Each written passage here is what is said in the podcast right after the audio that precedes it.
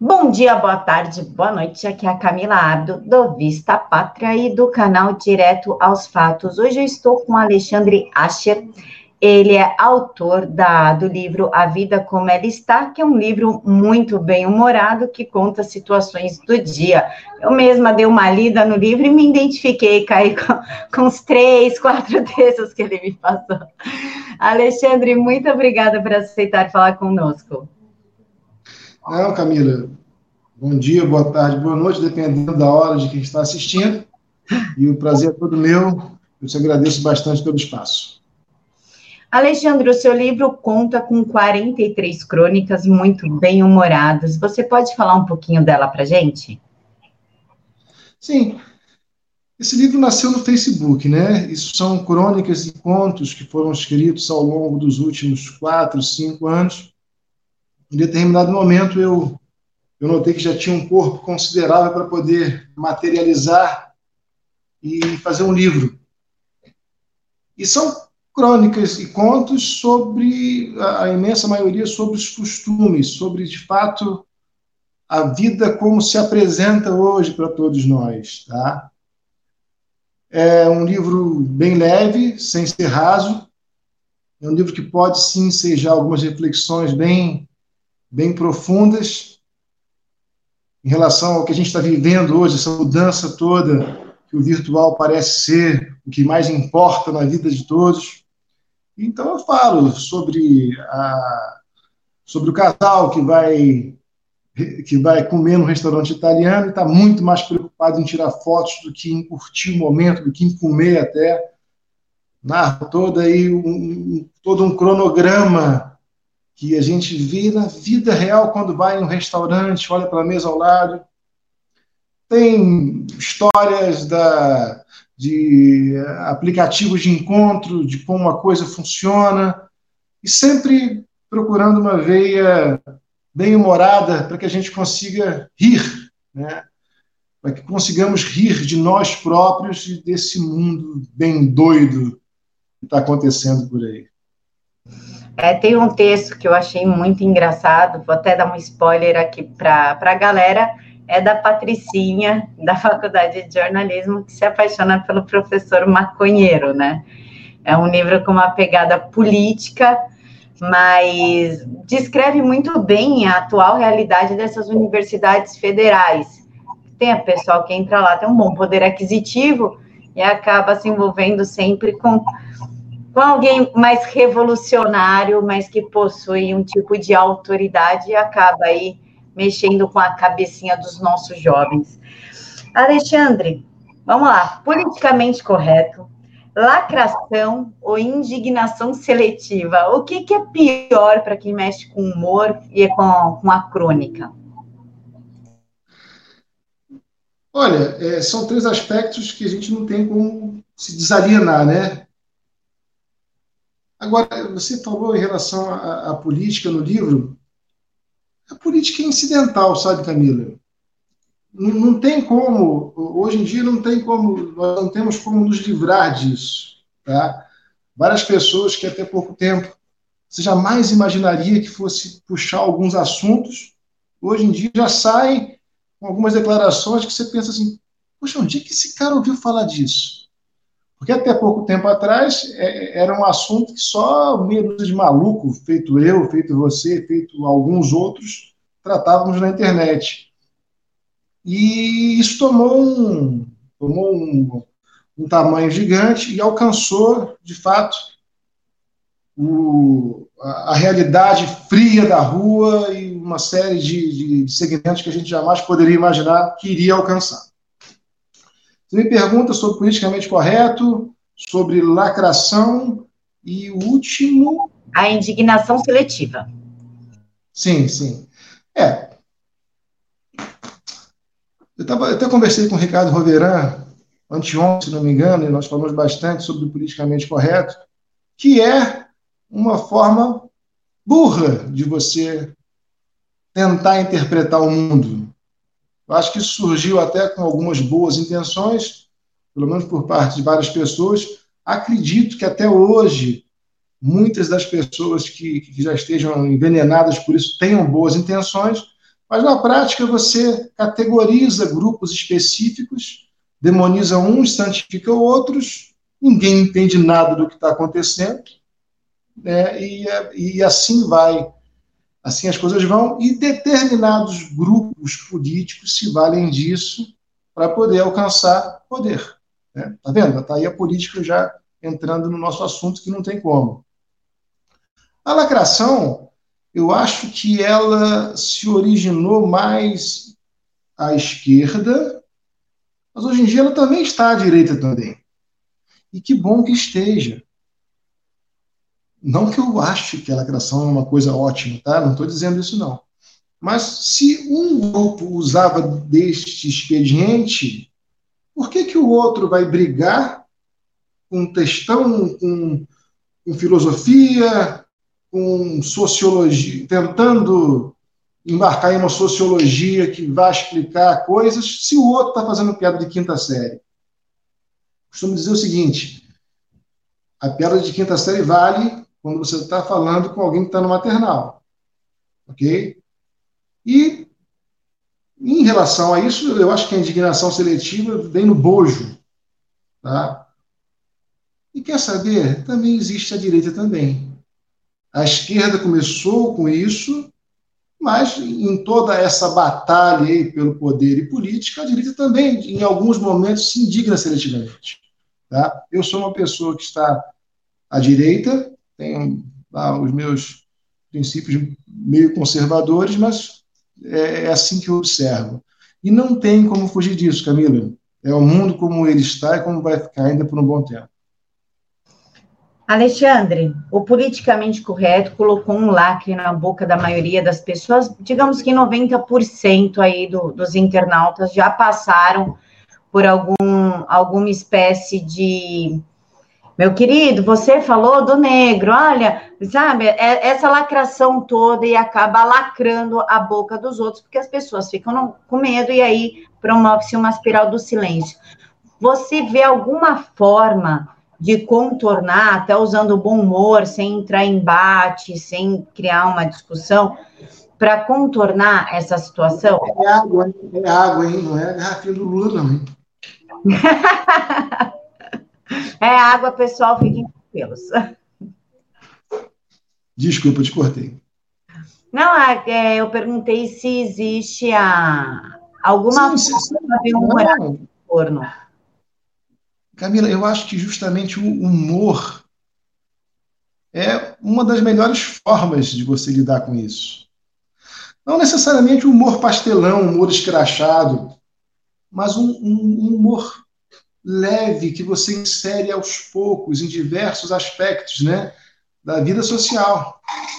No meu caso, que escrevo, escrevo crônicas e contos, eu não sei agir diferente. Não são textos humorísticos. Tá? Em alguns, se você se dedicar a, a, a explorar aquilo direitinho, você vai até ficar triste.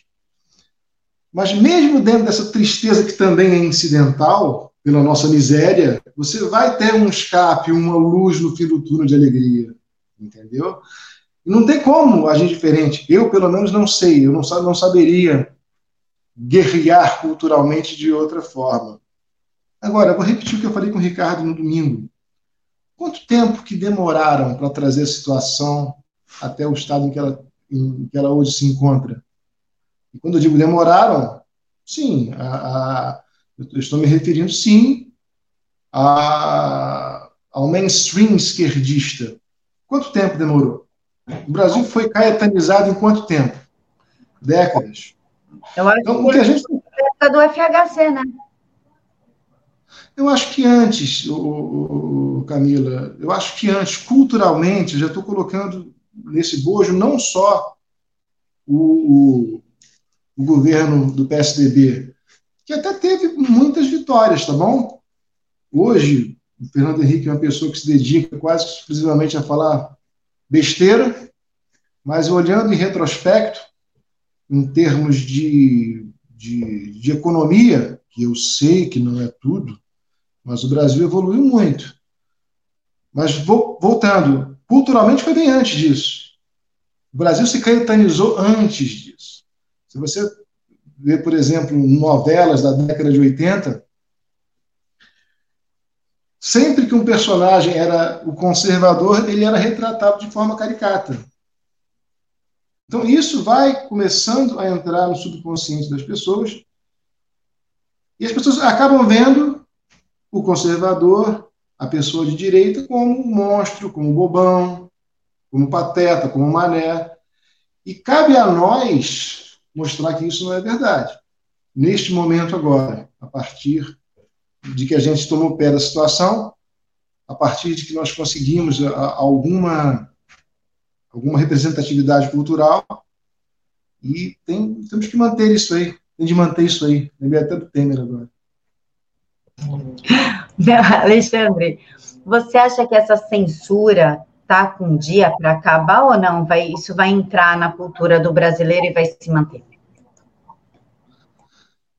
Bom, é, não sei se tem hora para acabar, mas já existe um movimento contrário, que não existia antes. Ou se existia, era muito tênue.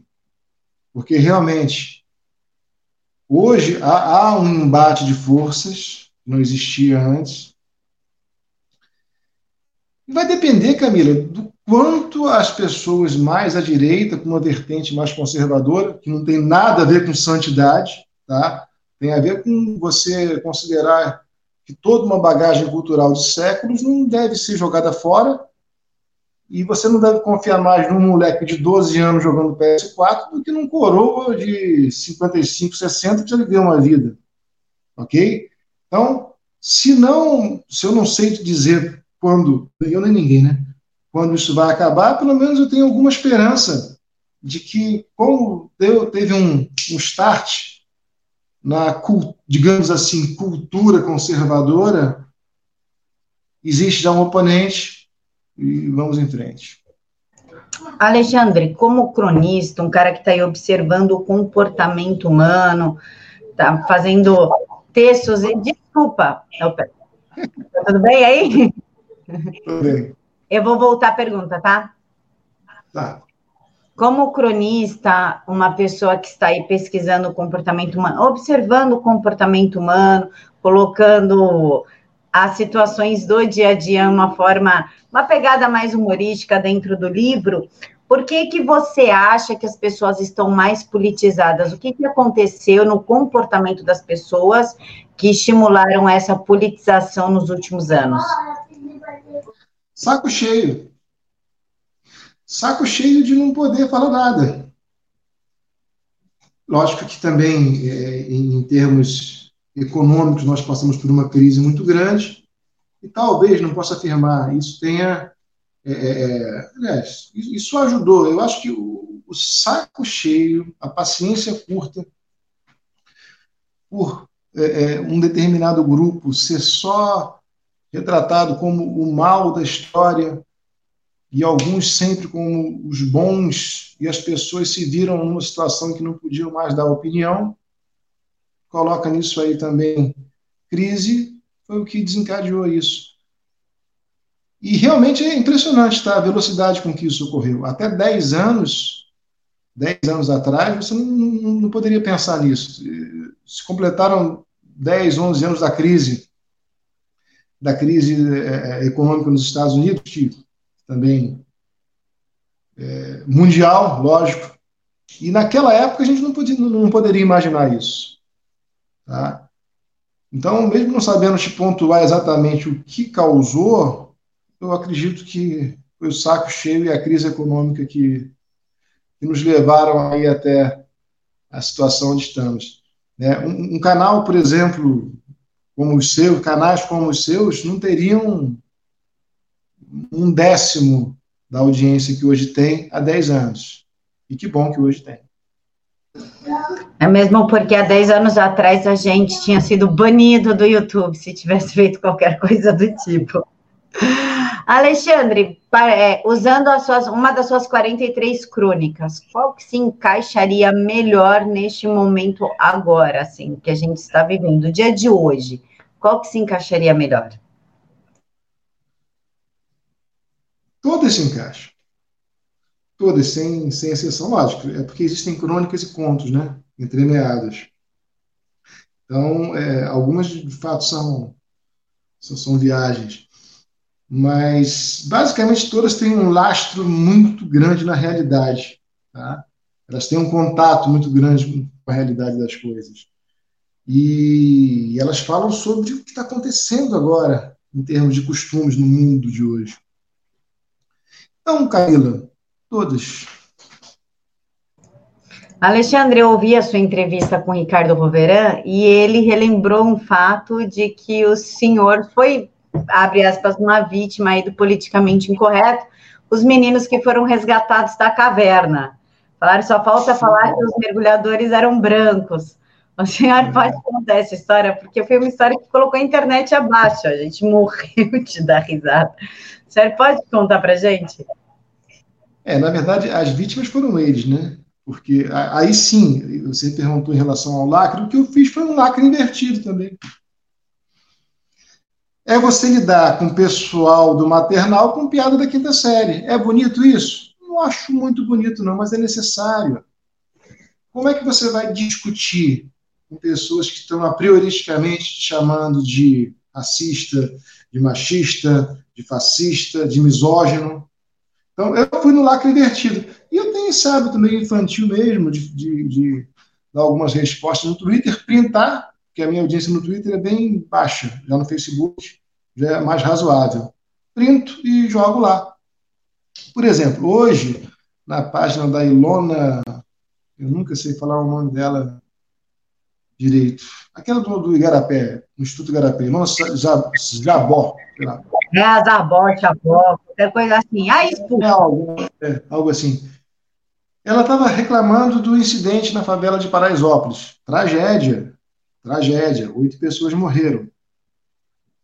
Mas colocando uma culpa integral tá, na polícia no governo sobre a violência. Então eu, candidamente, respondi assim: Santinha, dá uma olhada nos números da violência. E coloquei lá um, um print que mostrava que até setembro, outubro, tinham, reduzido, tinham sido reduzidos em acho que 22% alguma coisa. Lacre invertido. Aí veio um rapaz lá para falar comigo: Ah, mas nós estamos falando sobre letalidade policial, você não entendeu? Aí eu respondi: Perdão, é que eu achei que vocês fossem ficar muito contentes em saber que menos gente de bem morreu. Não adianta debater muito, ok? Você tem que, de fato, ser rápido para conseguir mais eleitorado. Porque senão, Camila, a gente fica pregando para convertido, para pessoas que têm basicamente a mesma, a mesma opinião que a gente. E não é bem isso, pelo menos não é isso que eu quero. Tá? Esse livro aqui, ele pode ser lido por cada um dos 42 milhões de seguidores da Anitta. Tá? Ele pode ser lido por eleitor do Andrade, do Freixo, de qualquer um desses aí que você possa imaginar. Tá? E eu quero justamente isso, porque assim você consegue, de alguma forma, civilizar melhor. Pelo menos na minha opinião, sobre o que eu considero ser uma civilidade maior. Alexandre, o senhor pode contar mais um caso assim do Facebook que você tenha né, invertido politicamente correto, feito uma lacração invertida? São tantas, Camila. É que você não me seguia no Facebook. Você não me seguia, você passou a me seguir hoje. Se você me seguisse antes, você teria visto. É, não. Assim, Twitter. Né, tô, brin tô brincando contigo. Todo dia, a Vera Magalhães, eu estou sonhando com a Vera Magalhães todo dia agora. Estou sonhando com ela. Estou quase tomando remédio para dormir para não sonhar com a Vera Magalhães. Então, ela, ela, escreve algumas coisas. Hoje mesmo, o que, que ela escreveu, meu Deus do céu? Ah, foi sobre, foi sobre é, é, terraplanista. Né? Não sou terraplanista, ok? Deixar bem claro aqui mas ela usou desse expediente para poder atacar o governo. E eu repito, isso eu escrevi acho que domingo, é uma frase que eu não me lembro de quem, foi até o Roberto Campos que citou, no, no, discurso dele de posse da Academia Brasileira de Letras. Né? E falar mal do governo é uma coisa tão boa que não deveria ser privilégio da oposição. Eu concordo plenamente com isso. Ninguém está aqui para bater palma para qualquer governo. Agora, quando você vê que existe um grupo que se dedica full time a denegrir e a querer acabar com o governo, eu não me sinto à vontade para integrar esse grupo. Ok? Eu estou à parte disso. Não por, não por fechar os olhos, não, nada disso. É porque eles estão fazendo essa tarefa de falar mal do governo muito melhor do que eu poderia. Você está entendendo? Aí ela falou isso do terraplanismo. Ah, que o RH de uma empresa de fundo de quintal. Você é terraplanista? Aí a pessoa responde assim: sou. Ah, tá bom, então está dispensado. Aí falou do atual governo: você é terraplanista? Aí a pessoa: sou. Ah, então tome aqui o, o, o foi uma pasta, se me engano, Funarte, se não me engano. Aí fui lá e, e escrevi o seguinte: que no RH do Estadão, se uma pessoa diz que não existe esquerdismo nas faculdades, ela ganha uma coluna. Foi o lacre invertido de hoje. Ela deve ter ficado. Eu vi isso daí, foi na Jovem Pan de manhã. E eu achei muito desnecessário. Ela acusou, ela atacou o Rafael Nogueira, que é um amigo meu, é uma pessoa maravilhosa, diminuiu o menino só porque o menino é aluno do Olavo. E depois ela atacou o Dante Mantovani pela história do, do terraplanismo. O que, que o senhor acha desse ativismo midiático de esquerda contra o governo? foi o que eu te disse. É, em, em alguns momentos, não todos, parece que a má vontade supera a atividade fim. Tá? Eu não estou aqui para atentar contra a moral de ninguém, não é a minha intenção. Eu não acho que o contrário do politicamente correto seja falta de educação, mas é, é o que vem à mente assim. Parece que as queixas estéticas são, são, são tão grandes. E a tentativa de, de prever o futuro com base nas próprias necessidades é tão maior que esses ataques imperam. Sabe? eu acho que não, que não é por aí. É, é, lógico que você tem que ter imprensa fazendo o trabalho dela, ninguém, ninguém deseja o contrário. Mas exageram, Camila. Sabe? Já estamos na política de novo. Como é que a gente não consegue se livrar disso, tá vendo? Nossa, a gente vai ficar maluco com isso. Mas política é bom, política é vida, e o bom da política é que no final do ano todo mundo se abraça, se beija e esquece as coisas que aconteceram. O pessoal até brinca, pô, tá chegando o Natal, vamos abraçar aquele amigo que a gente perdeu ali na eleição, é verdade. Vamos aproveitar que é o momento de Natal. Não, quando, quando são amigos muito, e eu tenho um caso desse, quando você tem um amigo muito grande, amigo irmão, e se ele tem uma, uma vertente diferente da sua, não converse sobre isso com ele. Fale sobre a vida, fale sobre outras tantas coisas, sobre os filhos, sobre programa de televisão, mas não, porque você vai perder a amizade por isso, né? Você não vai conseguir mudar de fato a opinião dele. É, eu também penso isso. A gente não precisa levar tudo tão a ferro e fogo a ponto de botar para dentro da nossa casa, né? Alexandre, Alexandre, como que é ser um cronista politicamente incorreto? Lembrando que ser politicamente incorreto não é ser grosseiro, mal educado, ou que invada a privacidade alheia, e sim ser um cronista normal, livre para falar em época de mulheres histéricas e homens gelatinas? Como que aguenta aí se palavras machucam? É maravilhoso, é excelente, é excepcional, que você consegue atingir cada uma dessas mulheres histéricas e cada um desses homens gelatina. Isso é esplêndido. Lógico, você não pode ter medo de, de falar certas coisas e você precisa escolher as palavras, não como uma rendição, mas como uma adaptação necessária. Porque senão, meu amorzinho, você fala para as paredes. Eu não quero, vou mostrar de novo, eu não quero que esse livro fique só no circuito direitista. Esse livro merece mais que isso. Entendeu? Esse livro merece ganhar novos públicos que até vão ler e vão falar assim: porra, esse filho da mãe aqui escreveu isso, mas vai rir. Eu quero que a pessoa consiga rir de si mesmo, né, ao se identificar com cada história dessas aí. É, e, e, entenda bem, não existe uma santificação da direita nesse livro, não, de forma alguma. Tem uma, uma crônica chamada Foram Avisados. Quero que todos leiam essa crônica. Observo ambos os aspectos da hipocrisia que reina em um lado do espectro e em outro lado também. A vida é anárquica, não cabe dentro de nenhuma ideologia. Aliás, isso é uma, uma frase de Paulo Francis. Também tem aqui um, uma homenagem ao Paulo Francis nesse livro. Tá?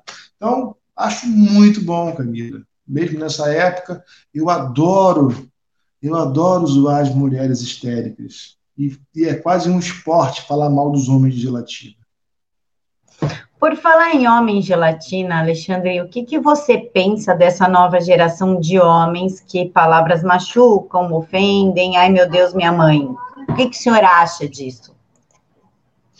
Eu tenho pena das mulheres. Eu tenho pena delas, porque normalmente não é isso que uma mulher busca num homem, né?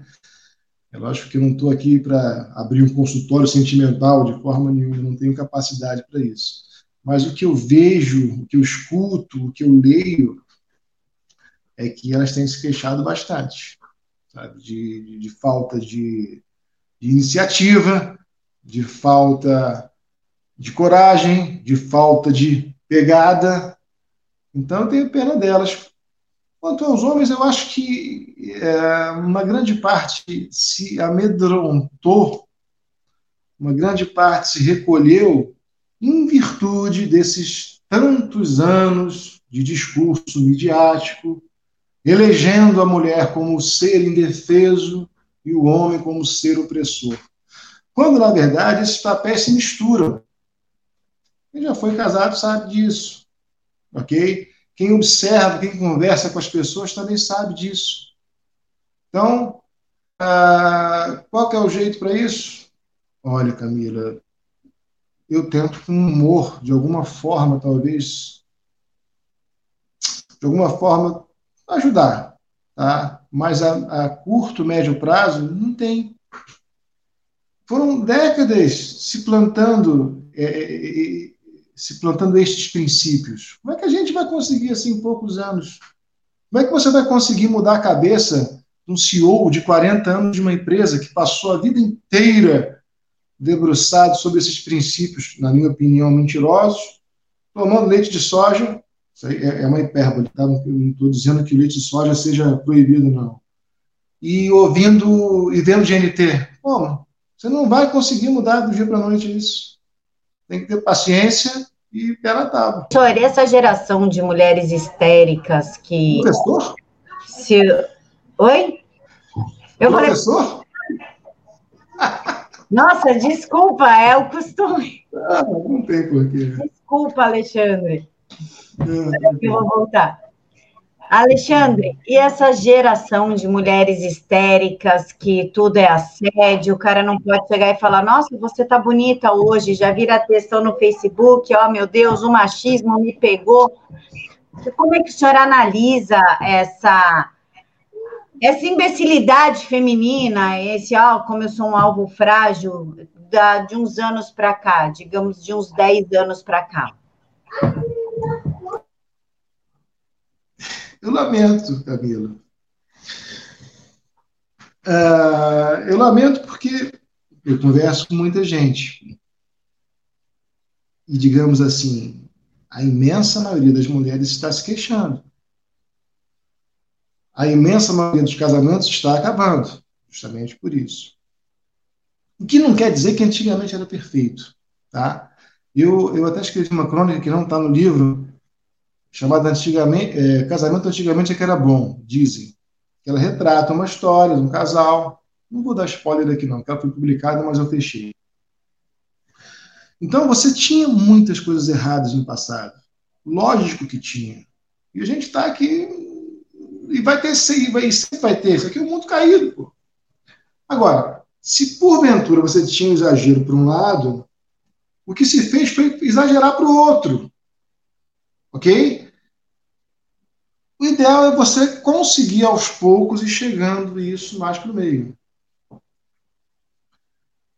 Demora. Repito, demorou muito tempo para chegar nessa situação atual. Tá? Se a cultura, se, se, se, se, a sociedade foi caetanizada esse ponto, se foi pablovitarizada esse ponto, em tantos anos, você vai ter que ter um, um levante, um movimento mais conservador, um movimento mais à direita, por bastante tempo produzindo obras culturais, outras tantas. Isso aqui é um livro leve, mas serve para isso também. Para poder incutir nas novas cabeças princípios que foram esquecidos. Então, não tem outro jeito. Alexandre, muito obrigada. Pessoal, entre homens de latinas, mulheres histéricas e politicamente correto, esse é o Alexandre Ascher, autor do livro A Vida Como Ela Está. Eu vou deixar para vocês o link aqui na caixa de informações para vocês poderem comprar o livro. Alexandre, você quer deixar suas considerações finais aqui para o pessoal? Quero deixar um beijo para você, outro beijo para todo mundo que está nos assistindo e agradecer muito pelo espaço, tá? Fique com Deus, tenha uma boa semana. Pessoal, muito obrigada por terem nos assistido até aqui. Fiquem todos com Deus, que Jesus abençoe imensamente a vida de cada um de vocês.